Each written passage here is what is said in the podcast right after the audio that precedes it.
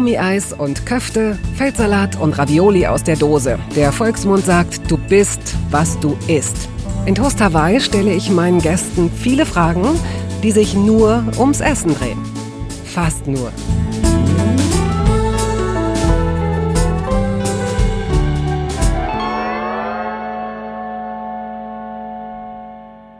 Lernen was Anständiges auf die Schauspielerei kann man sich nicht verlassen. Nicht, dass Katharina Wackernagel das jemals von ihren Eltern gehört hätte. Ihre Mutter ist selbst Schauspielerin und einer ihrer zwei Väter Regisseur. Aber wäre dies eine Mahnung gewesen, dann könnte sie ganz ruhig antworten, wenn es nicht mehr so gut läuft, dann mache ich eben ein Restaurant auf. Nun läuft es für Katharina Wackernagel geradezu hervorragend. Aktuell übernimmt sie die Hauptrolle in der extrem erfolgreichen Serie Mord mit Aussicht, sodass sie ihrer Liebe zum Kochen und zum Essen an sich auf freiwilliger Basis frönen darf. Sie kam 1978 in Freiburg zur Welt, wuchs in Kassel auf und lebt seit vielen Jahren in Berlin. Wir kennen uns verhältnismäßig lange, wenn auch nicht besonders gut. Daher freut es mich umso mehr, dass schon ihre erste Eigenheit auffliegt, noch bevor die erste Gesprächsminute um ist. Liebe Katharina, ich freue mich, dass Toast Hawaii mal wieder ein Anlass ist, dass wir uns sehen. Herzlich willkommen. Vielen Dank. Und es gibt ja diverse Vorteile, die es haben kann, vorher hier in so einem Heimstudio einen Kaffee zu trinken und ein bisschen zu reden. Manchmal verquatscht man sich. Aber äh, manchmal hört man auch Sachen heraus, auf die man möglicherweise gar nicht gekommen wäre. So hast du, als ich dir den Kaffee angeboten habe, gesagt. ich hab's vergessen. Was habe ich gesagt? Die Milch? Bitte sehr heiß. Ich habe so eine, glaube ich, so eine kleine Demenz. Ich habe schon alles vergessen wieder. Wahrscheinlich habe ich es auch so formuliert. Ach so, ach so. Genau, du hast mir den Kaffee angeboten und ich habe schon gesehen, wie du die Milch erhitzt. Und mhm. da ich da sehr wachsam immer drauf achte. Also weil zum Beispiel in so Coffee-to-go-Shops halten die doch dann immer diesen heißen Stab da rein und gurgeln da ganz doll dran rum, dass es ganz viel Schaum gibt. Und ich bin gar nicht so erpicht mhm, auf den mhm, Schaum. Ich will mhm. einfach, dass die Milch ganz ja. heiß ist. Ja. Und dann sehe ich, wie die die Kanne festhalten, mhm. während die das machen. Und wenn die noch ganz lange ihre Hand an der Kanne haben können, dann weiß ich, dass die Milch nicht heiß genug sein wird. Und dann beuge ich mich immer rüber und versuche dann durch die Maske hindurch trotzdem höflich und zurückhaltend, aber trotzdem äh, zu sagen, bitte, es muss noch heißer sein, damit du die Kanne nicht mehr anfassen mhm. kannst. Erst dann ist sie heiß genug. Und dann sagen sie wahrscheinlich jedes Mal, sorry, äh, also aber sie dann sagen, gibt's sorry, so dann muss der Schaum. entweder so oder dann muss der Geschäftsführer kommen, weil äh, wir sind in, im Heimatland sind wir verklagt worden, genau. weil irgendjemand meine Zunge ist verbrannt, ich bin genau. Sopranistin und kann nicht mehr singen seitdem. Genau, genau. So, ah ja, kommst du denn mit so einer eigenen Tasse dahin? Nee, das wurde ja jetzt abgeschafft. Ach ja, wieder. stimmt, wegen Corona ist das. Also eigentlich mhm. waren wir ja schon mal viel weiter, ne, was so die ganze Müllsache angeht. Jetzt ist es wieder äh, nicht besonders beliebt, wenn man mit eigenen Sachen ankommt, stimmt, ja. weil sie das nicht anfassen sollen oder wollen mhm. oder so. Aber diese Kaffeekultur ist ja schon auch eine sehr interessante Sache. Eine sehr gute Freundin von mir, die hatte neulich, als sie mal Kaffee für zwei Freundinnen machte, betrachtete ich sie, wie sie also tatsächlich dann auch die Milch aufstand und dann auch mit so einer zitterigen Hand, also mit so mit absichtlich zitterigen Hand so aus. So eine Barista. -Hand. Ja, aber wo ich dann auch so sagte, wieso schüttest du diesen Milchschaum jetzt da so und dann habe ich so gedacht, macht sie da jetzt so ein Eichenblatt oder ein ja, Ahornblatt dann wenigstens, weil diese Art des Schüttelns war mir fremd. Und dann hat sie gesagt, nee, aber das machen die doch in den in diesen Shops auch immer so. Und ich gesagt, ja, weil sie den Anfangsbuchstaben deines Namens schütteln oder da irgendwie ja. irgendein so Blatt oder irgendein Herz oder irgendeine so Botschaft. Aber sie hat einfach das hingeschüttelt und das hingeschüttelt, genau. Aber ich finde es auch interessant, dass also in den 90ern war ja Milchschaum, überhaupt diese Schüsseln, mhm. war ja der heiße Scheiß, also Milchkaffee zu trinken, das war ja auch noch nicht, da hatte auch noch nicht jeder so eine Espressomaschine oder irgend so ein Kram, sondern ging es um schnöden Kaffee, der mit heiß geschäumter Milch auf und je styroporiger das war, desto besser kam es einem das ja vor. Ein richtiger Hit. Wie viele Stunden ich im Café Berio gesessen habe und aus diesen riesigen Näpfen da äh, Milchkaffee geschlürft habe. Unglaublich. Ja, aber das, wie du gerade sagst, das sind ja im Grunde so Schichten. Das macht ja eigentlich überhaupt keinen Spaß, durch so eine Badeschaum-Styroporschicht an seinen Kaffee heranzukommen, sondern eigentlich ist das Tolle ja, wenn es sich fast wie so, ein, wie so eine flüssige Sahne so, so vermischt, mhm. wenn es so miteinander, wenn es so damit mhm. einhergeht. Ne? Das ist ja irgendwie ein super Geschmack. Und trotzdem muss die Milch drunter heiß sein. ja, ich hab's verstanden. dass man, dass sie es nicht mehr anfassen dürfen. So, kennst du die? Ja, die ist Schauspielerin. Sie glaubt, ganz heiß bitte für mich.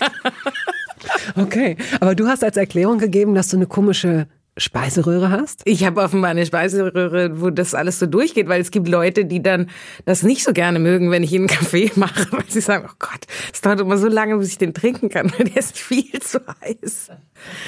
Aber ich ähm, habe so ein Apartment in Hamburg, also ich nicht, ich habe das, sondern da wohne ich, wenn ich da drehe. Und da gibt es eine Mikrowelle. Und das finde ich ganz toll, weil wenn ich zum Beispiel eine Suppe esse, ist es mir mm. schon nach ein paar Löffeln, ist mir die zu lau. Und da habe ich diese Mikrowelle und dann stelle ich die, während ich die Suppe esse, immer wieder alle drei Bissen in die Mikrowelle und mache die ganz heiß. Das liebe ich. Und ich würde das halt zu Hause nie machen, weil dann muss ich wieder den Herd anmachen, muss ich wieder zurückfüllen in den Topf. Und da in diesem Apartment ist der größte Luxus diese Mikrowelle zu haben. Das stelle ich mir so wahnsinnig gemütlich vor, mit dir eine Suppe zu essen und ständig so alle 50 Sekunden greifst du so, du musst auch gar nicht mehr dich umdrehen oder so, du weißt genau, wo diese Knöpfe sind, du redest einfach weiter und machst du von hinten. Ja, ich mache das natürlich vor allem, wenn ich alleine bin. Aber ich esse gerne vor dem Fernseher, wenn ich alleine bin oder gucke mir halt irgendeine Serie an oder so. Und dann muss ich immer Stopp machen, um meine Gerichte wieder aufzuwärmen. Vielleicht kannst du dir so ein, wie heißen denn diese Siedestäbe? Vielleicht kannst du dir so einen Siedestab neben die Fernbedienung legen. Weißt du, mit denen man Wasser zum Kochen bringt. Aber ich glaube, damit kannst du nur Wasser erhitzen. Man kann das nicht in die Suppe reinhalten. Also für jemanden wie dich würde es sich lohnen, sich da zu erkundigen. Vielleicht gibt es irgendwo auf der Welt, ganz am in Tasmanien oder so, einen mit irgendeiner schichtbezogenen ja, wo man einfach sagt, ja, dann mache ich mir auch mal eine Suppe heiß. Oder ich esse die Suppe einfach direkt aus dem Topf und der Topf steht auf so einer kleinen Heizplatte. Der kann ich dann immer ein bisschen hochdrehen. Ja, ja gut. Und ja. hast du denn offenbar ja nicht, noch nie den Mund verbrannt? Doch, ich habe mir natürlich schon ganz häufig auch die Zunge verbrannt, was ich immer ganz schade für, oh. finde, weil es dann lange ja. den Geschmack ja. trübt. Aber ist da so eine minimale Schleuse zwischen Genuss und Gefahr? Ja. Oh, oh, während ich es sagte, merkte ich schon. Auf Messerschneide. Zwischen Genuss und Gefahr, das Leben der Katharina Wackernagel. Oh, okay. Gut, und du bist natürlich, also Falls Menschen jetzt denken, was ist da los? Geht es hier nur um heiße Getränke? Nein, ich kann Ihnen versichern, dass diese beliebte Aktress, ja, äh, du bist eine talentierte und leidenschaftliche Köchin sehr lange schon. Und du hast vor allen Dingen selbst mal ein eigenes Kochbuch rausgebracht rausgegeben, als du 2011 ungefähr, wann war das? Ihr habt mhm. gedreht. Ja, ja, genau, wir haben einen Film gemacht und äh, da habe ich, während wir gedreht haben, auch für das Mittagessen gesorgt. Also es war ein ganz kleines Projekt, also nein, nein, es war ein ganz normaler großer Film, der im Kino lief, aber wir waren ein relativ kleines Team und wir haben den Film selber produziert. Mein Bruder Jonas Grosch, der hat den geschrieben hat Regie geführt. Ich habe gespielt und das mit ihm zusammen produziert und dann äh, habe ich eben auch fürs Mittagessen gesorgt, indem ich abends Sachen vorgekocht habe. Nach dem Drehen. Nach dem Drehen, oh. genau. Und die wurden dann in der Mittagspause entweder warm gemacht oder es waren irgendwelche Salate, ähm, die dann da serviert wurden. Und dann haben wir sozusagen als als Gimmick das Kochbuch zum Film rausgebracht. Wie du das Wort Salate so weggesprochen hast. Ich weiß, dass, äh, dass Salat, so wenig ich weiß, aber ich weiß, dass Salat ein Triggerwort für dich, aber überhaupt für deine Familie ist. Deine Mutter ist der einzige Mensch, den ich nicht mal kenne im Übrigen, aber von dem ich weiß, dass er Salat sogar in eine Suppe Wie, wie, wie sieht das aus? Wie kann das sein und warum? Also diese Leidenschaft für Salate habe ich, glaube ich, wirklich von meiner Mutter, weil die auch immer zu allem eigentlich Salat, die würde wahrscheinlich auch zum Kaiserschmarrn sich einen Salat dazu legen. Sehr eigenartig. Aber ich kann das gut verstehen. Jetzt den Salat in die Suppe reinmachen würde ich nicht, weil das schon einfach dafür sorgen würde, dass die Suppe zu lau wird. Aber ich mag das auch gerne immer dabei. Und wenn es zum Beispiel, wenn ich irgendwo eingeladen bin zum Essen und es gibt keinen Salat, dann vermisse ich das irgendwie. Dann denke ich, ach, ganz, ganz tolles Essen. Gestern zum Beispiel hatte ich, äh, wurde mir serviert äh, Thunfisch im Sesammantel, war köstlich. Dazu gab es Spinat und gebackene Kürbisspalten. Hui. Ein richtig, richtig gutes Essen. Privat gemacht? Privat für ja. mich zubereitet. Aber es gab keinen Salat. Ja. Und es hat mich irgendwie, habe ich die ganze Zeit gedacht, was für ein tolles Essen. Aber jetzt so einen kleinen, knackigen Salat dazu oder wenigstens so einen kleinen Feldsalat, der ja nicht so knackig ist. Aber es hätte so gut mhm. gepasst. Ich bin, ja. ich bin in deinem Team tatsächlich noch nicht immer, aber es, ich habe mal vor, weiß ich nicht, vor 25, 30 Jahren, kennst du Michel Montignac? Durch den habe ich mir angewöhnt, erstmal überhaupt in äh, Salate zu machen. Also nicht nur Salat mit ein bisschen Vinaigrette, sondern die auch so zu zelebrieren und da auch richtig Sachen rein zu donnern, so dass man auch nicht mal mehr sagen kann, ach, das war doch nur so ein kleiner Salat, sondern dann ist da eben auch das, was man auch heute in vielen äh, Restaurants findet, so Ziegenkäse und karamellisierte Walnüsse und äh, überhaupt Kerne, Körner, alles Mögliche. Ja, man kann ja wirklich auch mit Avocados, mit Mangos, man kann Salate so pimpen mhm. und zu vollwertigen Speisen auch machen. Mhm. Also nicht nur zu so einem Beilagensalat. Und deswegen, da habe ich es mir absolut angewöhnt und merke auch, dass ich es vermisse. Genau wie du, zum Beispiel zu einer Pasta. Mhm. Ich würde auch einen Salat nie vorher essen. Mhm. Ich will den Salat dazu. immer dazu ja, essen. Genau, immer. genau. Ja. Und manchmal gibt es so Restaurants, da warten die mhm. Kellner, bis man den Salat Absolut. aufgegessen ja. hat. Und dann muss man immer sagen, ich habe den Salat extra bestellt, dass er ja. Ach, ja, aber es ist. Ähm es gibt eine Sache, die ich Salat wirklich übel nehme. Und das ist, dass man ihn schlecht am nächsten Tag noch essen kann. Ja. Also es gibt so wenige Salate, da nimmt man auch in Kauf, dass das alles so lupschig, supschig, sapschig ist, weil man da vielleicht noch was weiß ich, auch so ähm, rohen Brokkoli oder rohen Blumenkohl kann man da auch ganz gut reinmachen, um es auch so ein bisschen knackig zu lassen. Ne? Aber meistens ist ein Salat am nächsten Tag nix, wenn er mhm. schon im Dressing war. Siehst du das anders als Profi? Ich äh, habe da nicht so, nehme ihm das nicht so übel, weil es ganz, ganz selten Sachen gibt, die ich nicht zu Ende aufesse. Ich bin einfach so ein Vielfraß. Ich kann nicht stoppen. Und wenn noch Salat da ist, werde ich ihn aufessen. Deswegen mache ich mir nicht so viele Gedanken darüber, okay. ob es hält. Und was darf deiner Meinung nach nicht im Salat vorkommen? Also ich bin kein großer Freund von Croutons. Das habe ich Sehr irgendwie gut. noch nie ja, gemocht ja. und äh, ja. würde ich auch selber nie machen. Mhm. Ansonsten mag ich eigentlich gerne, also was du vorher auch gesagt hast, so Kerne oder angebratene, eben, dass man ein Gemüse anbrät, was man dann über einen Salat drüber, also mhm. zum Beispiel Brokkoli, kann man gut mit Mandeln in Olivenöl mhm. kurz anbraten und das, ja, es schmeckt einfach super dann in dem Salat drin. Vor allem, wenn der Salat an sich, also so zum Beispiel wie Feldsalat, nicht so mhm. knackig ist, dann macht das irgendwie Spaß. Machst du dir beim Feldsalat, wenn ich kurz einhaken darf, die Mühe, dass du dir, dass du jede Wurzel abzuckst? Alle Wurzeln müssen ab, weil ich bin hysterisch. Aha. Ich liebe Salat, also aber Sand. das Schlimmste ist Sand oder Steine. Überhaupt, Aha. dass die meine Zähne berühren, ist ein Albtraum. Ich, zum Beispiel, ich liebe auch Spaghetti Vongole, aber ich esse ah, es nie, ja, ja, ja, weil ich Angst mhm. habe, dass in irgendwelchen ja. Vongole noch Sand drin ist. Und es ist immer Sand drin. Und das verdirbt mir den ganzen Appetit und weil ich das nicht aushalten kann, auf Sand oder irgendwelche so, so Sachen drauf zu beißen. Ach, das finde ich interessant, weil Sand habe ich noch nie in Vongole gegessen, aber sehr wohl. Immer wieder. Wie, aber das kann das nicht, kann das nicht ein Stück Muschel sein? Oder Muschel, aber weil Sand nee, nee, ich nee. noch nie. Doch, da ist auch Sand drin. Vielleicht habe ich da einfach ein also ich habe es jetzt wirklich schon lange nicht mehr bestellt, weil es, okay, gut. Es, es, dominiert die Angst. Es gibt inzwischen schon längst keinen Sand mehr. Also du kannst wirklich in diesen ganzen Vongole-Farmen, die wachsen an der Decke, ja, Stimmt. die sind sandfrei. Ja. Aber immerhin haben wir auf diese Art und Weise versehentlich die Frage beantwortet, was keinesfalls in den Salat sollte, nämlich Sand. Sand auf gar keinen Fall. Nee, und das ist wirklich auch ein Grund, warum ich nicht so häufig Feldsalat esse, weil es natürlich eine Fummelarbeit totale ist. Fummelarbeit ist, diese, diese Wurzelschwänze da abzuknipsen mhm. immer. Aber wenn ich ihn esse, mag ich ihn sehr, sehr gerne und dann mache ich mir auch wirklich die Mühe, jedes einzelne Blatt zu überprüfen und ähm, Genau. Da gibt es ja die großen Sommerfeldsalate und im Winter halt diese kleinen, wo man un, also wo man eine Woche braucht, um jedes einzelne mhm. äh, Blatt zu überprüfen.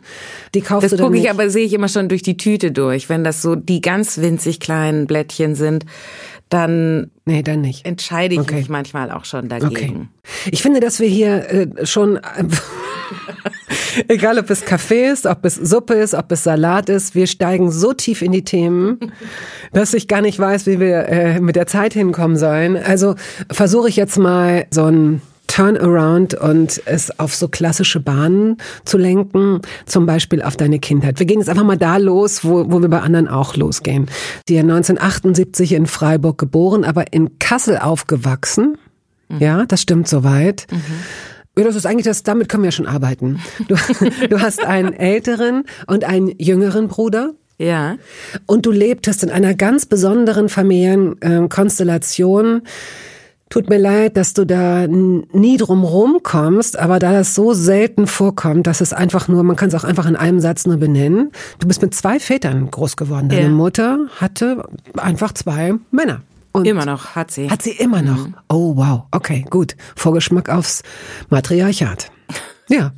So, und das ist einer dieser Väter ein guter Koch gewesen oder hat der, weil ich weiß, berufstätig war einer der Väter war Regisseur, deine Mutter hat als Schauspielerin gearbeitet, der dritte in der Konstellation, der zweite Mann war, glaube ich, Lehrer, ne? Mhm, genau, ja, ja. Konnte der, hatte der genug Zeit, um euch zu versorgen oder wie seid ihr, wie habt ihr gegessen, wenn ihr aus der Schule gekommen seid? Genau, der ist jetzt nicht so ein leidenschaftlicher Koch und äh, wir haben oft so Pizza, hat er im Tiefkühlpizza im Ofen gemacht.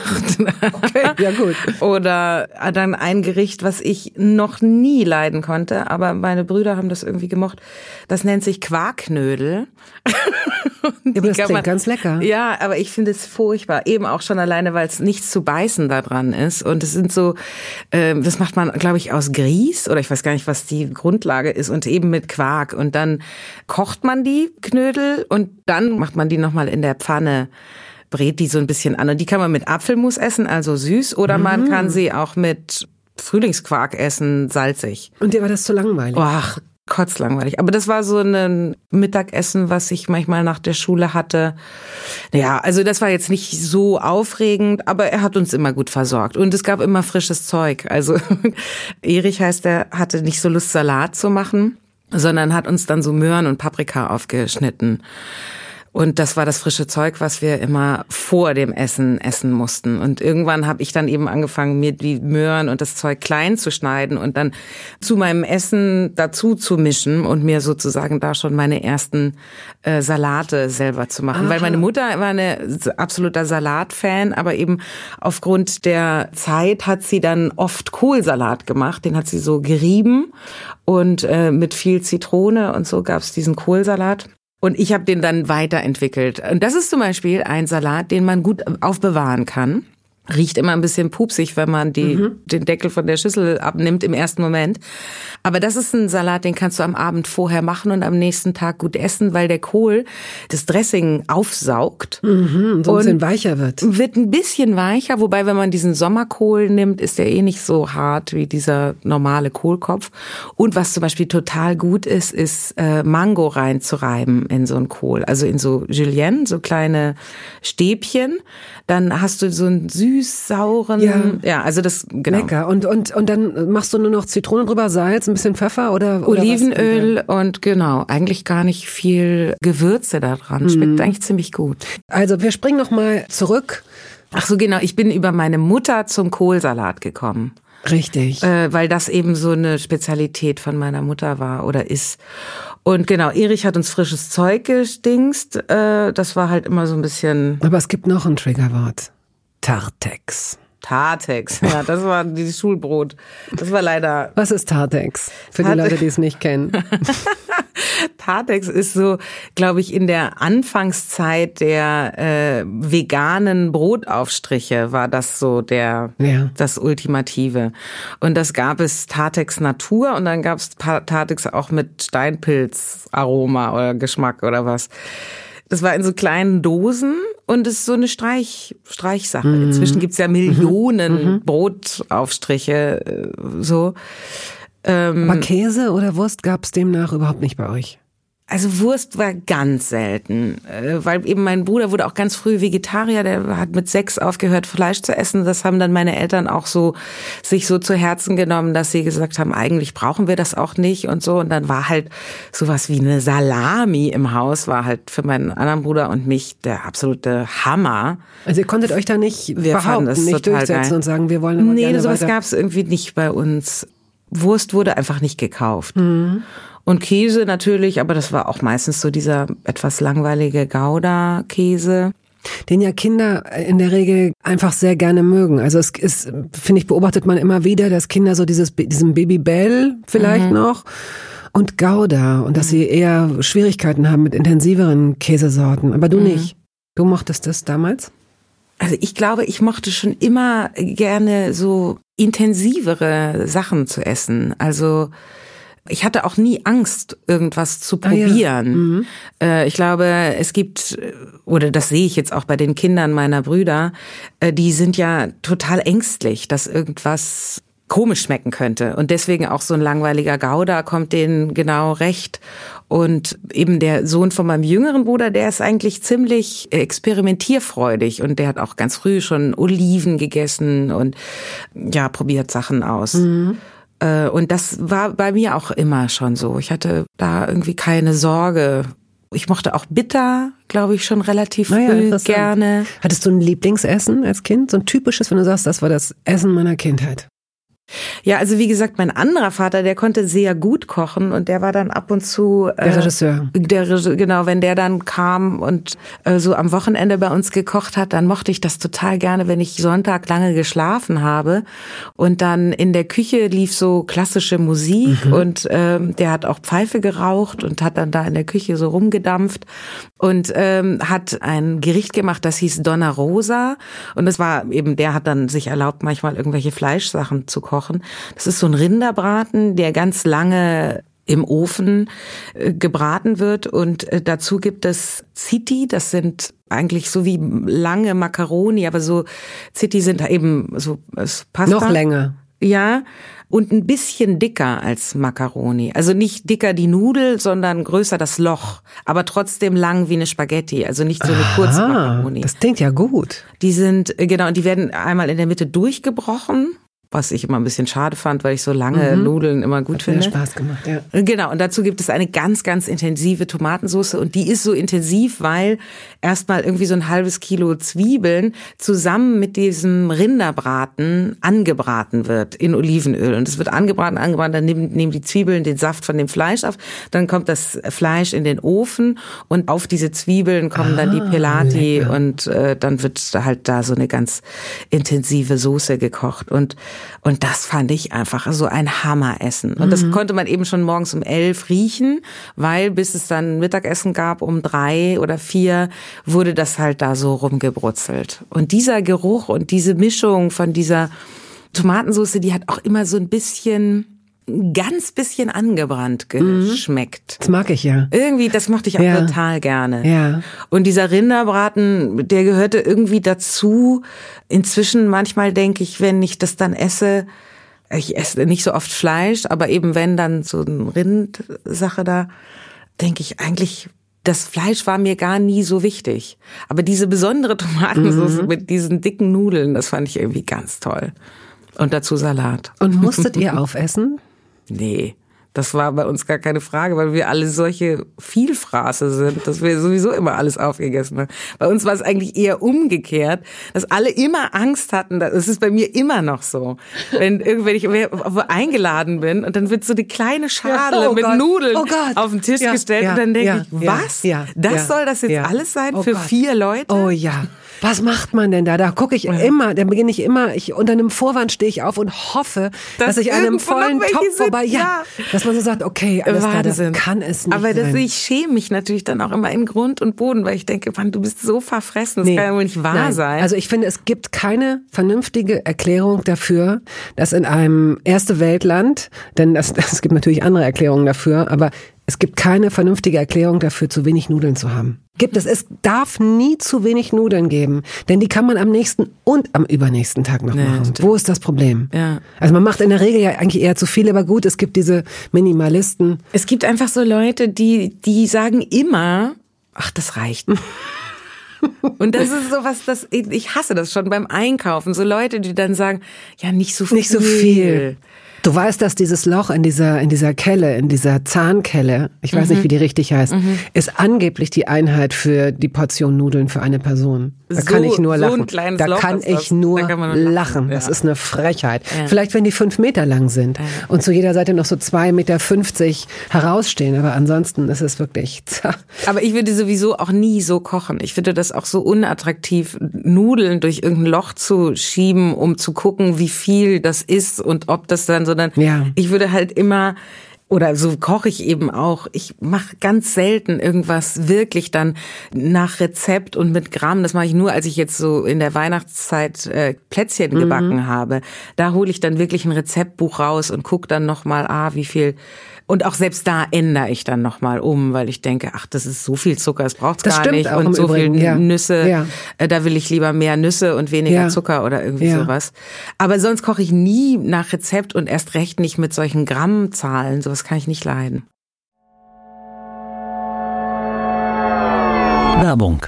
Es gab eine Phase in meinem Leben, in der ich alles richtig machen wollte in Bezug auf meinen Körper genügend Flüssigkeit, Bewegung, die richtige Ernährung. Hey, ich werde ein ganz neuer Mensch und kürze das an dieser Stelle mal ab. Aus mir wurde kein ganz neuer Mensch. Solche Pläne sind löblich, aber in der Regel zum Scheitern verurteilt. Wir wollen zu schnell zu viel und übersehen, wer wir sind und wer wir jahrzehntelang waren. Nichts gegen Veränderungen, nichts gegen gesündere Angewohnheiten oder Ernährungsumstellungen. Aber ich finde, sie müssen zu unserem Leben passen und es muss irgendwie Klick machen im Kopf. Rückblickend kann ich sagen, dass mir die Dinge, die sich bei mir dauerhaft in Bezug auf meinen Körper oder Ernährung veränderten, immer auch einleuchteten, weil ich eine Veränderung in meinem Körper oder in meiner Kondition oder in meiner Konzentration spürte. Vor ungefähr zwei Jahren riet mir eine sehr gute Freundin, die Ärztin ist, dazu, ein paar kleine Check-ups durchzuführen und bat mich eindringlich darum, täglich Omega-3-Fettsäuren zu mir zu nehmen. Wenn du sonst auf alles verzichtest, Bettina, darauf bitte keinesfalls, sagte sie mir und empfahl mir gleich noch die Marke dazu, Norsan. Da hätte sie die Inhaltsstoffe gecheckt, die nähme sie nämlich selbst auch. Nun ist es ja nicht so, dass ich das nicht selbst schon hundertmal gelesen hätte. Allein schon um Entzündungen abklingen zu lassen, ist unser Körper auf ungesättigte Fettsäuren angewiesen, kann sie aber nicht selbst produzieren. Wir müssten täglich 250 Gramm Makrele oder Sardellen oder Lachs essen. Bekommt niemand von uns hin, oder? Ich begann dann damit, verschiedene Produkte zu vergleichen. Rezensionen, Qualitätsnachweise, Erfahrungsberichte und landete, das hätte ich mir also sparen können, wieder bei Norsan. Daher fällt es mir wahrscheinlich auch so leicht, diese Produkte hier zu bewerben. Es gibt die hochdosierten Omega-3-Produkte im Sortiment als Kapseln oder Öle aus Fischöl oder Algenöl. Letzteres dient als vegane Variante. Und für Kinder gibt es beispielsweise vegane Kaugelee-Drops. Mein Favorit ist das Fischöl, weil ein Esslöffel pro Tag ausreicht und ich damit zudem noch Vitamin D3 aufnehme. Gesundheitsversprechungen kann und darf ich hier nicht machen, das ist klar. Aber ganz subjektiv als Bettina kann ich sagen, dass ich mich deutlich fitter und konzentrierter fühle seit anderthalb Jahren. Also seit ich das Öl täglich nehme. Und ich werde dabei bleiben, Podcast-Werbung hin oder her. Und meine Arztfreundin ist auch happy. Sie ist eine von über 5000 Ärztinnen und Ärzten, die die Produkte von Norsan empfehlen. Ich habe auch gerade nochmal nachgeschaut. Norsan ist die meistverkaufte Omega-3-Marke in deutschen Apotheken. So, und weil das der Deal auf Gegenseitigkeit ist, machen wir es hier endlich auch mal so, wie Sie das vielleicht schon aus anderen Podcasts kennen. Es gibt einen Code mit einer Ermäßigung von 15 Prozent auf Ihre erste Bestellung. Dieser Code ist gültig bis zum Ende des Jahres und lautet Toast 15, kleingeschrieben und ohne Leerzeichen. Toast 15. Sie finden die Infos dazu auch in den Show Notes. Du wolltest früher ein Restaurant aufmachen, als du noch noch jünger warst, als du jetzt bist. bist jetzt Mitte 40. Wie alt warst du, als du... Mitte 40? Ich bin eigentlich Anfang 40, würde ich sagen. Wie alt bist du denn? 43. Ja, du bist an so einem Kipppunkt. Ach, aber sagen sag könnte, doch bitte, ich bin Anfang 40. Nee, weißt du was? Ich finde gerade Frauen müssen sich mal dran gewöhnen, dass das Älterwerden überhaupt gar nicht, ich weiß, das klingt jetzt wie so ein Mantra, ich kann es nicht mehr hören, aber ey, du bist lustig, du bist schnell, du magst heißen Kaffee, du bist sehr attraktiv und das ist toll. Je älter du bist und noch so rumläufst, desto positiver ist doch das, was mit diesem Alter auch assoziiert wird. Aber ich habe wirklich ein Problem mit Alter, muss ich sagen. Also ich habe auch ein Problem mit diesen Anfang, Mitte 40. Und zwar nicht, weil ich jetzt die ganze Zeit denke, ach, und die Falten und die äh, Schönheit geht dahin oder irgendwie sowas, sondern weil ich dauernd denke, ich bin nicht bereit für diese Zahl. Ich bin das nicht. Ich, ich fühle mich überhaupt nicht wie eine Frau Anfang 40. Ich weiß zwar nicht, wie das generelle Anfang 40 oder Mitte 40 Gefühl sein soll, aber das bin nicht ich. Und ich glaube, deswegen finde ich jetzt auch das gar nicht mehr so eine lustige Sache wie früher Geburtstag zu haben, weil es schreitet etwas voran, mhm. wo ich dauernd denke, ich möchte damit irgendwie verbunden sein mit dem Alter. Ich und ich das, war ja? das immer. Ja, ja. Als ich 17, 18 war, da habe ich mich so gefühlt und habe irgendwie gemerkt, hier geht gerade tierisch was los. So. Und dann, als ich 30 wurde, haben ganz viele Leute, oder wurde ich auch in Interviews gefragt, ja, und jetzt steht ja ihr 30. bevor und äh, haben Sie denn da Sorge oder irgendwie sowas? Und es war genau das Gegenteil, weil ich das Gefühl hatte, nein, endlich bin ich eine erwachsene Frau. Ich bin raus aus diesem 20er sein und wo Leute dann immer noch gesagt haben, ja, und mich nach meinem Schulabschluss gefragt haben oder gesagt, ja, Sie haben ja gar keine Schauspielschule besucht oder irgendwie so ein Scheiß, wo ich dachte, nee, jetzt bin ich 30 und keiner wird mich mhm. mehr sowas fragen, weil ich bin einfach erwachsen und das ist gut und ich bin kein Mädchen mehr, sondern eine richtig erwachsene Frau. Naja, und dann kam irgendwie Mitte 30, das war mir irgendwie noch wurscht und dann ging das auf diese 40 zu und plötzlich habe ich gemerkt, das habe ich mir so anders vorgestellt, wie ich da irgendwie zu sein habe mit 40. Wie denn? ja, ich weiß irgendwie so klar und angekommen und so und das ist das Gegenteil. Ich bin einfach bei ganz vielen Sachen habe ich das Gefühl, ich bin nicht bereit für diese Zahl über 40 zu sein. Okay, aber vielleicht müssen wir genau aus diesem Grund, weil da werden dir jetzt ganz viele Männer und Frauen und divers Recht geben und sagen, ja, kennen wir. Ich meine, ich bin zehn Jahre älter als du. Für mich war dieser, ich habe nie irgendein Problem mit dem Alter gehabt. Nie, nie, nie. 49, hab, kein Problem. Aber die Zahl 50, zu sagen, dass ich 50 bin, war für mich so, als würdest du sagen, und ab morgen heißt du Susanne. Mhm. Nicht, weil ich was gegen den Namen hätte, sondern einfach, weil ich denke, hä, aber, aber wieso denn jetzt Susanne? Ist doch Quatsch, das bin ich doch gar nicht so. Ja. Aber möglicherweise müssen wir, also erstens bringt gar nichts dagegen anzudenken und sich zu sträuben, wissen wir auch, weil es, mhm. schreitet voran. Ich glaube, die einzige Lösung liegt darin, etwas Freieres damit zu assoziieren. Ich bin jetzt ja keine Soziologin und das ist ja auch jetzt ein Essenspodcast, deswegen ist es äh, so. Aber äh, um das vielleicht äh, noch kurz weiterzuspinnen, möglicherweise ist ja dieses innere Sträuben, sich gegen eine bestimmte Zahl oder eine bestimmte Identifikation mit einem Alter zu sträuben, hat ja vielleicht auch unterbewusst was damit zu tun, was wir damit verknüpfen. Mhm. Und deswegen war das, was ich jetzt am Anfang etwas leger sagte, das nehme ich schon sehr ernst. Also Menschen, die ihr Alter so verstecken oder die sich immer jünger machen oder so, tun uns allen keinen Gefallen. Mhm. Und ich will nicht immer nur so Halle Berrys und Sharon Stones heranholen oder Iris Berben, die wunderbare, oder Santa Berger, so dass man sagt, ja, aber auch als Frau kann man ja ganz attraktiv und würdevoll altern und was auch immer das heißt. Nee, ich will, dass, ähm, dass man da eine viel größere, viel breitere Range hat, wie man sein kann mit 50, mit 60 und auch mit 70 noch, mhm. dass einem das nicht so eine Angst macht und man sich nicht so so alt fühlt, weil ich, guck mal, ich kenne dich jetzt seit, weiß ich nicht, ich kenne dich jetzt vom Sehen seit 25 Jahren und wir sind uns begegnet vor, weiß ich nicht, das erste Mal für eine Hörbar und dann nochmal wir zusammen gedreht. Du hast dich für mich nicht groß verändert, weder optisch noch in deiner Ausstrahlung. Du hast eine gute Ausstrahlung, du hast eine gute Dynamik und deswegen solltest du dich überhaupt nicht sorgen, dass du jetzt fast schon Mitte 40 bist. denn das ist toll, denn andere Frauen, die jetzt vielleicht Anfang 20 sind, sehen dich und denken, warum sollte ich Angst haben vor Mitte 40? Die ist mhm. doch super. Die sieht toll aus, die ist sexy, die ist schnell, die ist gut in ihrem Job, der macht das Leben Spaß. Wunderbar. Mhm. Ja, also ich, ich, wenn du das alle so sagst, dann äh, sehe ich das auch vor mir und denke, ja genau, so solltest du die Sache sehen. Aber irgendwie, das ist, glaube ich, noch ein langer Weg. Oder ich muss da den Trick finden, um dahin zu kommen, das auch so zu sehen. Weil das ist ja das Komische, aber das geht mir, glaube ich, bei vielen Sachen so. Wenn ich andere Menschen betrachte, kann ich das mhm, ganz klar mhm, vor mir sehen. Mhm. Aber wenn ich mich selber sehe, dann geht das nicht. Also dann, dann äh, denke ich auch, wenn ich mich mit sowas auseinandersetze, dann denke ich, Katharina, du trickst dich doch nur aus. Du willst dich doch nur selber irgendwie einlullen mit was. Du musst der Wahrheit ins Auge sehen. Es ist befremdlich und unangenehm, 43 Jahre alt Warum? zu sein und so. Als müsste ich mich selber quälen. Aber ja, es ist so. Aber schade, schade, Komisch, weil ich dich ja. eigentlich, so wie ich dich einschätze, bist du eigentlich dir eine Freundin. So kommst du rüber. Du bist viel zu positiv, um so negativ zu sein. Ja, aber das, das täuscht manchmal. Ich bin wirklich in einem großen Kampf oft mit mir selber. Und das fand ich auch ganz interessant. Da hat mal eine Ärztin zu mir gesagt, Sie haben wohl einen Trojaner in sich. Aha, interessant. Das eine, ja, ja. Das eine interessante Formulierung.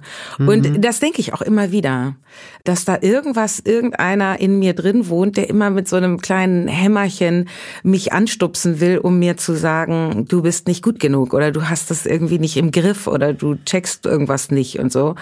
Dabei würde ich, wenn ich mich jetzt mit den Augen meiner Freundin betrachten würde, sagen, eigentlich ist mit dir ganz schön viel in Ordnung. Ja, so. würde ich auch sagen. Ah. Ja. Und ich glaube, diesen komischen Untermieter, der mit dem Besenstiel immer so an die Decke knallt und sich beschwert, den haben wir ja irgendwie, glaube ich, auch alle. Und es wäre auch komisch, wenn, weil es ist ja auch eine Selbst ein Korrektiv, eine Selbstregulierung, das ist ja ganz in Ordnung. Nur unterm Strich muss der dann auch wirklich irgendwann die Klappe halten. So, der darf nicht so eine große Wohnung kriegen. Das, mm. das. Anyway, komm, wir, wir gehen zurück zum Essen. Wie alt warst du, als du ein Restaurant aufmachen wolltest? Also ich glaube, dass ich das äh, ganz früh bestimmt schon im Kopf hatte. Also abgesehen davon, dass ich immer schon gesagt habe, ich werde Schauspielerin. Wenn ich groß bin, werde ich Schauspielerin. Oder ich bin eigentlich schon eine, obwohl ich erst sieben bin oder so. War das andere, dass ich auf jeden Fall eine super Köchin bin und Leute bewirten kann. Und das habe ich, es gibt so Bilder, da sitzen wir auf so kleinen Hockern und ich mache Restaurant mit meinen Brüdern und fütter die mit so komischen norwegischen Käse. Das ist so brauner Käse aus Ziegen Milch. Den gab es für uns früher immer und wir hatten auch einen Käsehobel und habe dann denen dauernd irgendwelche Gerichte auf Tisch, die natürlich eigentlich nur aus diesem braunen Käse bestanden, aber hab erzählt, was das jetzt mhm. für spezielle Frühlingsrollen sind und womit die gefüllt sind und keine Ahnung was. Also das ist immer in meinem Kopf gewesen, diese Restaurantidee. Und ich würde auch sagen, es ist auch nicht für immer verworfen, weil zwischendrin, weil eben ich liebe meinen Beruf und würde auch eingehen, wenn ich nicht spielen könnte. Und dann gibt es aber natürlich immer wieder auch so Durststrecken oder so Phasen, wo ich dann hader, weil ich irgendwie entweder nicht glücklich bin mit dem Angebot oder ja, gerade irgendwie aus irgendwelchen anderen Gründen nicht arbeiten kann oder so.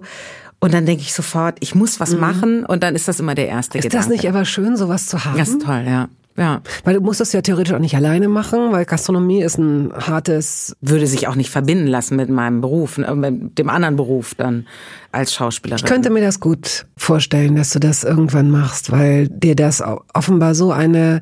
Würdest du denn vielleicht, ist das, ist das ein Therapeutikum, wenn es dir mal schlecht geht? Kannst du beim Backen und beim Kochen, kommst du da auf so ein anderes Ding mit dir? Kannst du da abschalten oder? Ja, also ich nutze das jetzt nicht therapeutisch, aber ich würde schon sagen, dass mir das eine schöne Ruhe gibt und dass ich da gut nachdenken kann. Und also ich bin sowieso, glaube ich, jemand, der lieber etwas tut oder in Bewegung ist. Ich glaube, deswegen jogge ich auch so gerne, laufe so gerne, weil ich dann einfach besser nachdenken kann. Und genauso ist es dann in der Küche, wenn ich was schnibbel und mache mhm. und so, dann kann ich besser nachdenken. Und wenn ich ein großes Essen für viele Leute mache, ist es ganz oft so, dass mich dann Freunde äh, mir dann texten oder oder mich anrufen und sagen, ja, ich kann doch früher kommen und dir helfen. Und ich sage immer, nein, auf gar keinen Fall.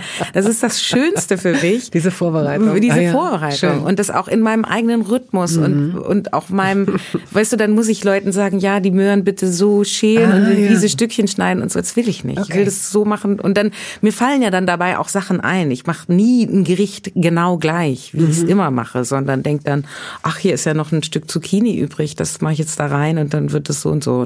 Ja, schön. Mhm. Ich gebe dir jetzt einen Satz und du sagst, wozu das passen würde in deinem Leben, ja? Okay. Wenn es nicht so ungesund wäre, würde ich es jeden Tag essen. Mir fällt gerade gar nichts ein. Nicht mal so, bist du nicht so in Süßigkeiten? In Süßigkeiten überhaupt nicht. Das macht mich gar nicht an. Oh und ich esse verrückterweise auch sehr gesunde Sachen sehr, sehr gerne. Ungesund in der Masse ist natürlich so eine Käseplatte. Ne? Ich mag total gerne Käse und verschiedene Käse und sehr würzige Käse. Jetzt nicht so sehr diese triefenden, fetten mm. Camemberts, aber so Gruyère und, und so. Gut, aber ich meine, es wäre jetzt, würde mich nicht umbringen, wenn ich das jeden Tag essen nee, würde. Du, dann bist du die denkbar schlechteste, der man äh, mit diesem Satz kommen kann, wenn du tatsächlich überhaupt keine Süßigkeiten und diesen ganzen ungesunden Kram gar nicht mhm. magst. Gut, wir versuchen es mal mit Horror, wenn ich eingeladen werde und das gibt's zum Essen. Zunge. Oh Gott. Ich hatte, ich hatte einen Schüleraustausch gemacht und war in Frankreich. Aha. Und da gab's das schlimmste Essen. Und ich bin wirklich eigentlich ein Allesfresser. Mm. Ich mag, äh, also ich finde sogar das Currywurst oder so eine Wurstbude, ja, dass das gut lecker. riecht. Ach so, ja. Also ja. ich laufe da gerne vorbei an so einer Frittenbude und denke so, hm, das riecht doch gut und so, obwohl ich auch weiß, dass es irgendwie ungesund ist. Pommes. Jetzt fällt es mir nämlich gerade ein. Pommes wäre was, was ich mm. richtig lecker finde. Und wenn es nicht so ungesund wäre, dann würde ich das jeden Tag essen. Okay. Bin ich sehr froh, dass dir das noch. Das ist mir gerade noch eingefallen. Genau. Und aber was ich das grauslichste Essen aller Zeiten fand, war dieses Willkommensessen, als ich bei dieser oh französischen oh Familie ankam. Auch noch ein Willkommensessen. Ja. Und die haben da richtig aufgetafelt und dann gab es als Vorspeise keinen Salat, sondern eine Suppe. Und ich dachte, äh, es war irgendwie so eine durchsichtige Suppe und ich dachte, das wäre so eine Nudelsuppe oder so. Und bekam zwei Kellen auf und dann war das, habe ich dann später gelernt, Sago heißt das. Das sind so kleine Böbbeles, so kleine Kugeln. Ich weiß gar nicht genau, ich glaube, es ist aus Weizen oder so ich weiß nicht, es sind so kleine durchsichtige Kügelchen und es war so ekelhaft, das im Mund zu haben, dass ich, und ich habe mich nicht getraut zu sagen, ich will das nicht essen, diesen ganzen Teller Suppe, aber so, weißt du, so und im Ganzen das so runtergeschluckt habe, damit diese Knüppelchen mhm. nicht meine mhm. Zunge berühren, weil ich es so ekelhaft fand. Und dann kommt die rein und hat irgendwie so ein, ich denke, das ist ein Braten, was soll passieren? Es ist ja kein Problem. Da gibt's jetzt Fleisch. Dann war es auch noch so ekelhaft, wie sie das da runtergeschnitten hat, weil die hatte so eine elektrische äh, Sägebesser und hat dann da so Scheiben abgeschnitten und ich dachte schon, was ist das für ein Fleischklumpen? Diese Form kommt mir irgendwie schon verdächtig eklig vor und schneidet mir das runter und legt es auf den Teller und ich probiere das und ich konnte es noch gar nicht richtig sortieren, was es ist. Ich oh. merkte nur, grauenhaft, wie ekelhaft diese faserige Konsistenz. Es ist, als würdest du deine eigene Zunge essen, ja. Es ist so ekelhaft. Und das konnte ich ja dann nicht mehr im Ganzen so runterschlucken. Und dann habe ich, ich weiß nicht, dazu gab's Mais, was ich auch oh irgendwie oh komisch mhm. fand und fand ich auch irgendwie. Und ich war vorher schon so alarmiert durch diese Knüppelchen, dass ich dann diese Maisknödelchen dann auch nicht mochte. Aber es war so schrecklich. Und ich meine, das ist jetzt wirklich schon ewig her. Da war ich 14 oder 13 oder so. Und das ist mir so mhm. präsent, wie widerlich ich diese, diese Konsistenz, über den Geschmack kann ich gar nicht sagen, weil Ach so, ich kann zum Beispiel keine Pfirsiche essen, weil ich diese Haut nicht mag. Ich Ach. mag Pfirsichfleisch total gerne, aber eigentlich brauche ich meine Mama, die das für mich schälen muss, weil ich kann diese Aprikosen- und Pfirsichhaut nicht anfassen. Das dieses pelzige, ja, dieses weiche. Wirklich. Das Wort pelzig. Das ist gruselig für mich, weil ich sofort stellen sich mir die Haare lustig. auf. Obwohl eben genau Pfirsichfleisch finde ich toll. Und aber, aber dieses diese Zunge, dieses Fleisch da, das war auch noch, als wäre da so wie so eine Pfirsichhaut drauf. Also es war oh. Ich bin zum Glück nie wieder in die Verlegenheit gekommen, dass man mir da irgendwie Zunge vorgesetzt hätte oder oder du weißt es zumindest nicht. Am nächsten Tag gab's Hund. Aber das ist ja auch ein tolles Willkommen, es also dass man gleich so als denkt so okay. Ja, das waren so bretonische äh, Bauern, die hatten einen riesigen Hof und hatten Stiere in also das das war deren Hast du gerade Stierinnen gesagt? Nee, Stiere. Okay. Das hat sich, ich rede so Stiere, Stierinnen. Stierinnen. Okay. Ich glaube, das wäre nicht nötig. Genau. Und da warst Man du wie ist lange? so komisch da jetzt mit diesem Innen. Neulich hat, hat mein Bruder irgendwas gesagt. Und dann muss man die Fenster innen putzen. Und dann dachte ich sofort, sag mal, spinnt der? ja. Dazu fällt mir ein, ich glaube, ich habe es schon mal erzählt, meine Freundin Britta hat mal FrauInnen gesagt, als sie total müde war. Super. Also das hier ist nicht Nein, falls Sie sich jetzt aufregen, das hier ist jetzt nicht der Bruch mit der Gendersprache. Nein, das soll jeder für sich äh, machen. Und ich bin zu meinem eigenen Erstaunen und zu meiner eigenen Beruhigung spüre ich, dass ich da mit der Zeit viel flexibler werde, als ich am Anfang noch dachte. Ich dachte, ich würde mich dem verweigern und merke inzwischen, dass es mich irritiert, wenn sich Leute dem, also mich irritiert es schon, wenn sich Leute dem verweigern inzwischen. Also ich, ich mache es gerne. Ich vergesse es zwischendurch. Vorhin habe ich nur Kellner gesagt. Da war ich zu faul, Kellner und Kellnerinnen zu sagen. Ja, gut. Aber so muss da jeder irgendwie selbst seinen Weg finden und mit ein bisschen Zeit und so. Also jetzt bitte nicht, don't rush und sei nicht, seid nicht alle so aggro. So, ich fand, das ist äh, ganz gut gelaufen. Deswegen würde ich dir jetzt gerne noch einen dieser Sätze rüber schicken. Dieses Gericht erinnert mich an eine schöne Liebesgeschichte. Sushi. Kalter Fisch. Kalter Fisch. Das sagt viel über meine Liebesgeschichten aus. Aha, gut. Mhm. Es wird nie passieren, dass ich davon zu wenig im Haus habe. Linsen, Möhren und Äpfel. Linsen, Möhren und Äpfel. Gut, vorbildlich. Es gibt eine weitere Rubrik in diesem feinen Podcast, Toast Hawaii, die heißt Entweder oder. Es geht los. Mozzarella oder Feta? Feta. Kaffee oder Tee? Kaffee. Rotwein oder Weißwein? Weißwein. Läuft, oder? Banane oder Zitrone? Zitrone. Müsli oder Schrippe? Beides nicht so. Was frühstückst du? Nichts. Wann isst du dann? Irgendwann trinke ich diesen köstlichen großen Milchkaffee, also diesen Kaffee mit ganz viel Milch, der schön heiß ist. Und dazu esse ich gerne einen Apfel. Und dann geht's gleich weiter mit Salat eigentlich. Walnüsse oder Erdnüsse? Walnüsse. Pizza oder Döner? Wow, das ist also Pizza. Mit, was liegt auf der idealen Pizza? Also ich mag T Pizza mit Thunfisch und Zwiebeln und schwarzen Oliven sehr gerne. Aber ich finde, Pizza ist eigentlich, ich weiß nicht, es kann eigentlich alles auf der Pizza sein. Nudeln oder Kartoffeln? Nudeln.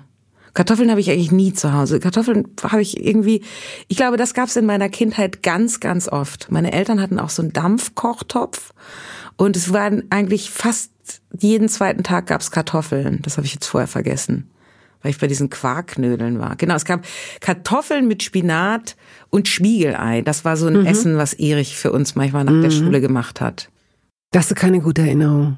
Doch, aber es ist jetzt. Aber die Kartoffel das, da, ist- Ich habe irgendwie das Gefühl, ich habe da in meiner Kindheit so viel von gegessen.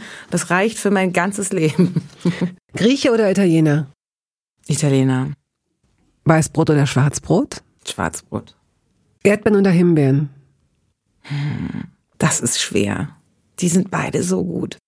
Aber vom, nein, vom Geschmack mag ich die Himbeere lieber. Die ist einfach intensiver und toller. Und ich finde auch diese kleine, also wie das so, also das sind ja lauter mini kleine Bläschen Ja. eigentlich. Das ist irgendwie auch so eine Hübsch. tolle Frucht. Ja. Fleisch oder Fisch? Fisch. Grüner oder weißer Spargel? Grün. Ach, wie schön, dass der Grüne mal wieder einen Fürsprecher, Fürsprecherin hat. Schön. Gin oder Wodka? Gin. Spiegel oder Rührei? Rührei. Wie oft machst du dir ein Frühstücksei? Ganz selten. Aber wenn du unterkommst, wenn du in, wenn du drehst und in Hotels übernachtest zum Gehe Beispiel, ich nie zum Frühstück. Niemals.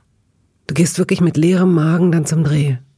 Ja, also ich mache mir morgens einen Tee, den trinke ich im Bett. Oder neuerdings seit einem Jahr mache ich morgens Yoga. Ja, das habe ich angefangen. Zuerst fand ich das irgendwie, dachte ich immer, ich werde nie eine Yoga-Frau werden. Aber diese Kombination von Bewegen und Atmen mhm. hat einen ganz tollen Effekt äh, für mich irgendwie. Und gerade was so ich habe letztes Jahr sehr, sehr viel gearbeitet und musste unfassbar viel Text lernen. Und genau, beim Drehen ist es jetzt nicht so wie beim Theater, dass man so viel vorher lernt, sondern ich habe ja so ein ganz trainiertes Kurzzeitgedächtnis. Und um aber in diese Konzentration zu kommen, wenn man vor allem so viel dreht und die Tage so lang sind und die Nächte so kurz und so wenig schlafen und so, habe ich plötzlich gemerkt, das ist total, das tut mir so gut. Und egal, wann ich abgeholt werde, ob ich um 5.30 Uhr abgeholt mhm. werde, ich stehe auf jeden Fall wow. so früh auf, dass ich 20 Minuten oder wow. eine halbe Stunde Yoga machen kann. Und dann reicht die Zeit nicht mehr, um im Bett Tee zu trinken. Und deswegen trinke ich dann zwischendrin so kleine Schlückchen Tee. Und damit gehe ich dann ans Set und in den Tag. Und mhm. dann kommt eben irgendwann dieser wunderbare Kaffee. Und weil ich dieses 16-8 mache, ist es dann meistens auch so, äh, dass ich eigentlich erst um 10 oder 11 oder so diese Milch im Kaffee zu mir nehmen kann. Und das ist ja beim Drehen dann immer schon fast ein halber Tag von, oh. also manchmal ist das hart. 16-8 ist Intervallfasten, ne? Dieses, ja, genau. Mhm, okay. Wir sind jetzt schon, im Grunde sind wir schon fast am Ende so. Stell dir einfach vor, ich würde jetzt sagen, ich erwarte nachher ein paar Leute und ich hatte aber irgendwie einen Kreislauf. Ich bin zu spät aufgestanden. Kannst du mir bitte helfen, zehn Leute kurzerhand zu bewirten? Du hättest, das würde dich nicht nervös machen, ne? Du hast, wir haben vorhin schon darüber gesprochen, du hast auch schon mal bei einem Film, in dem du die Hauptrolle gespielt hast, das gesamte Catering gemacht. Darüber ist ein Buch geschrieben worden oder dadurch ist ein Buch entstanden. Der richtige Dreh beim Kochen heißt es. Da sind dann wahrscheinlich die Rezepte drin, die du damals gemacht hast und auch Leute von der Crew. Genau, das ist so, ein, äh, so eine Art Filmtagebuch, äh, aber kulinarisch aufbereitet. Also es wird viel über den Dreh erzählt und was uns da alles so passiert ist und gibt Fotos dazu und dann aber eben auch die verschiedenen Gerichte, die ich gekocht habe und auch die Kuchen, weil ich, das habe ich eigentlich auch bei vielen anderen Drehs gemacht, dass ich dann abends, äh, mache ich auch ganz gerne zum Text lernen, dann noch einen Kuchen backe und erstens riecht dann die Wohnung immer mm. schön, das mag ich gerne. Und ich bin ja, ich esse gar keinen Kuchen. Ich back das immer für andere Leute. Und weil mein, ich kann ja meine Familie nicht so vollstopfen mit Kuchen, mache ich das gerne, wenn ich mit vielen Leuten zusammen arbeite. Und dann kann ich einfach jeden Abend Kuchen backen. Und der kommt immer weg. Und ich habe eine duftende Wohnung und ich habe immer noch was zu tun. Und das ist auch da okay. drin, das Rezept. Und ich würde dich jetzt, ich würde jetzt also sagen, Katharina, ich krieg nachher Besuch, ich habe es schlecht vorbereitet. Bitte, bitte hilf mir. Was wir hätten jetzt eine halbe Stunde, um einzukaufen, nicht mehr und auch jetzt nicht zu aufwendig. Was denkst du, was du mit meiner Hilfe natürlich machen würdest? Und welchen Kuchen zum Schluss? Mm, also ich würde natürlich verschiedene Salate machen. Das äh, würde ich anbieten. Dann äh, wäre es vielleicht gut, noch eine Kürbissuppe zu machen. Das ist ja wirklich super easy mhm. und schmeckt immer total lecker. Genau, dazu könnte man so einen Linsen-Paprikasalat machen mit ein bisschen Koriander und Sellerie. Und man könnte auch noch einen frischen Feldsalat machen, wobei natürlich für zehn Leute muss man ganz schön viele ja, da Würzelchen da abreißen. Mhm. Aber vielleicht könnte man auch einen richtig guten Tomatensalat noch machen. Und äh, dann würde ich noch so ein, also eigentlich heißt das, glaube ich, Pizza Bianca. Also so eine so eine Art so ein Flammkuchen oder äh, genau einfach so ein so ein Pizzateig im Ofen, den man dann sowohl zu dem Salat als auch zu der Suppe essen kann. Super easy ähm, und schmeckt total le lecker. Also ohne ihn zu belegen, oder was würdest du da drauf machen? Nee, genau, da kommt Olivenöl und äh, so Rosmarin mhm. ja, Stängel lecker. drauf. Ja. Okay. Gut, und was für ein Kuchen zum Schluss? Schoko-Kirschkuchen. Uh. Ja. Auch total easy. Ja. Wieso, wie machst denn du den, wenn du sagst, dass er so leicht ist? Ja, es gibt so ein Grundrezept, das sind im Prinzip äh, drei Eier, drei Tassen Mehl, ähm, egal welches, dann eine Tasse Öl und eine Tasse Sprudelwasser mhm. und eine Tasse Zucker. Und dann kann man das eben, schmilzt du ein bisschen Schokolade da reinrühren oder du hackst die Schokolade klein und rührst es da rein. Und dann kommt eben einfach ein Glas Kirschen äh, mischt man da unter. Und das ist eine super Mischung, weil dieser süße, fluffige Kuchen mit den Schokoladenstückchen und diese saftigen Kirschen, ja. ich finde, es passt einfach super zusammen. Und du isst es nicht mal. Und du musst es nicht irgendwie in Schichten mhm. oder irgendwie eins nach dem anderen, sondern du kannst alles, also außer die Kirschen, die kommen dann später, alles in eine Schale rühren, zack, dann die Kirschen drunter heben in den Ofen und dann kommt so ein super Kuchen bei raus und es ist so leicht. Klingt sehr gut. Mhm. Wir sind jetzt im Grunde durch. Jetzt beenden wir dieses Gespräch, wie man auch in einem Restaurant ein Essen beenden würde. Und zum Schluss das Dessert. Würdest du dann einen Schnaps nehmen? Würdest du einen Nachtisch nehmen, eine Käseplatte? Was, mm. nee, was Süßes würdest du ja nicht nehmen. Offenbar, du würdest eine Käseplatte nehmen. Genau. Du würdest eine Käseplatte nehmen, du würdest keinen Schnaps nehmen? Nö. Nö. Aber ich würde noch ein Gläschen Weißwein nehmen. Das schmeckt mir auch zur Käseplatte. Da muss man ja gar nicht den Mund so, ja, das kannst du ruhig machen. So. Ist ja alles fiktiv. Das kannst du genau, gebe ich dir aus. Schön. Das hat mir äh, großen Spaß gemacht. Danke äh, Schön, dass du dir die Zeit genommen hast. Vielen Dank. Schön, danke dir.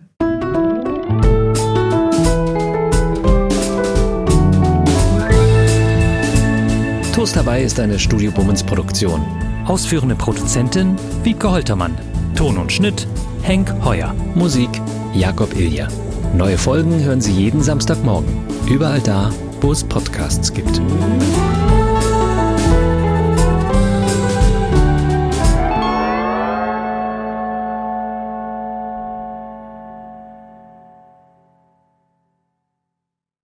Halt, stopp, warten Sie.